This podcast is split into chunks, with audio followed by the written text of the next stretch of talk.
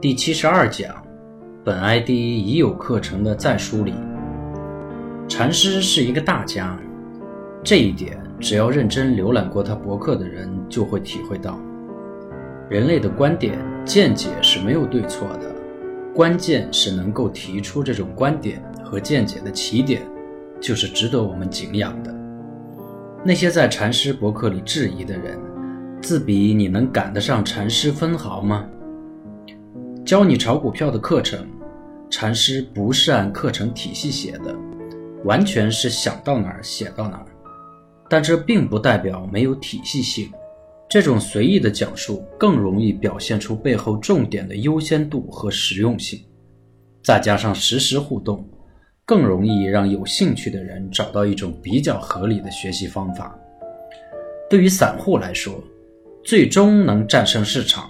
获得超越市场的回报的，只有在禅师所说的乘法原则下的技术面操作。技术面是三个独立系统里的一个，而另外两个，例如比价关系与基本面，可以配合决定你的介入种类。但当介入到一个品种后，技术面在操作上就起着决定性的意义。为什么？因为其他的面。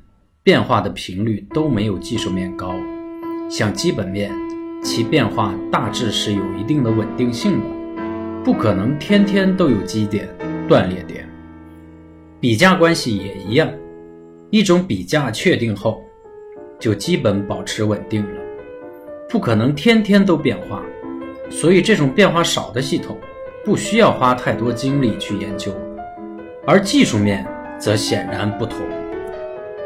站在纯理论的角度，形态学是最根本的。形态学从本质上说就是几何。就算一个庄家自己全买了，一个人天天自我交易，也永远逃不出形态学化的圈圈。而动力学方面的东西就不同了。动力学是属于物理范畴的，但站在更高的层次上看物理，物理的本质就是几何。缠论里的动力学部分。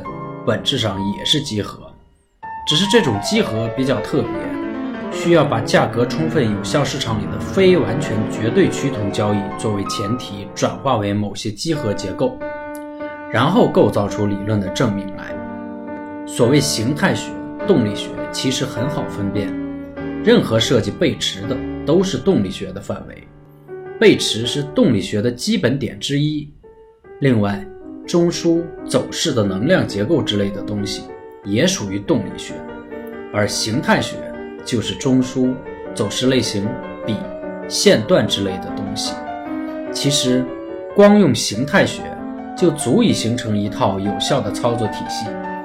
只是在形态学中，由于没有背驰的概念，所以第一买卖点是抓不住的，但第二买卖点是肯定没有问题的。单纯用形态学去操作，就是任何对最后一个中枢的回拉后，第一个与回拉反向的不创新高或新低的中枢同级别离开，就是买卖段。当然，上面只是说如果只用形态学也可以进行操作，但实际上，当然是动力学、形态学一起用更有效。所以千万别认为以后就只用形态学了。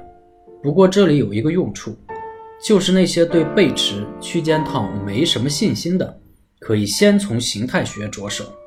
而且形态分析不好也动力不起来。站在实际应用的角度，关于中枢的递归定义以及从分形、比、线段开始的最小级别定义之间的区别之类的东西，也是可以不管的。